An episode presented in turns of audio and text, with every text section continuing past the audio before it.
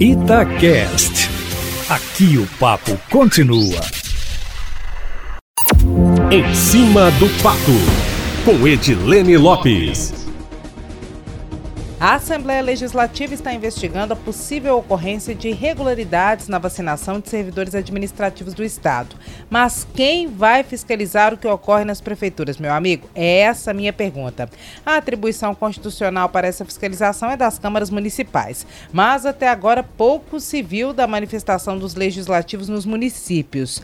Quando as câmaras não tomam para si o papel que deveriam, e mesmo que tomassem, órgãos fiscalizadores, como o Tribunal de Contas do Estado, o Ministério Ministério Público e o Ministério Público de Contas deveriam fazê-lo. Em entrevista ao podcast Abrindo o Jogo desta semana, o promotor Luciano Moreira, que é o coordenador do Centro de Apoio às Promotorias de Justiça de Saúde, afirmou que o Ministério Público de Minas Gerais recebeu mais de 1.300 denúncias de fura-fila nas cidades e que a maior parte estava relacionada a Belo Horizonte e à região metropolitana.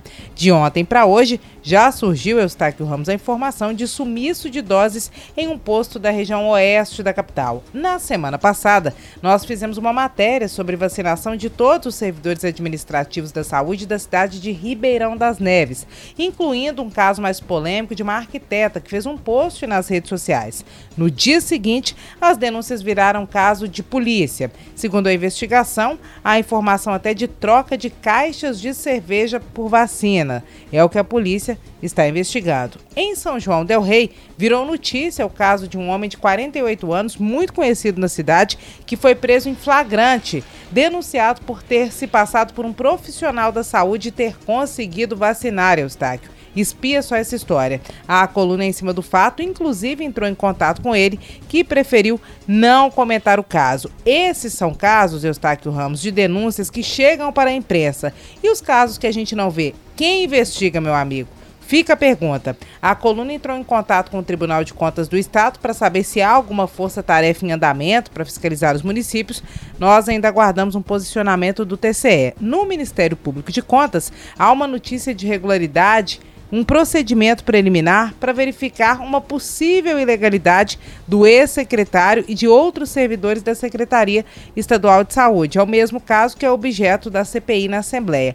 Por enquanto, o Ministério Público de Contas, de acordo com o próprio órgão, eu conversei com um dos procuradores, se limitou a apurar se houve investigação dos fatos pelo órgão de controle imediato, que é a Controladoria Geral do Estado, e acompanhar o andamento. Ainda de acordo com o Ministério Público de Contas, não houve abertura de investigação no órgão sobre supostos fatos assemelhados que teriam ocorrido nos municípios. Ou seja, o Ministério Público de Contas está olhando o mesmo caso que a Assembleia Legislativa está olhando e, por enquanto, ao que se sabe, nenhum órgão que seja acima dos órgãos municipais das câmaras municipais está olhando para a questão dos municípios. Nem as câmaras nós temos notícia de fato de que tenham aberto alguma CPI, pelo menos não chegou até a imprensa. Se algum vereador está escutando, presidente de Câmara, tenho certeza que dezenas, centenas estão escutando.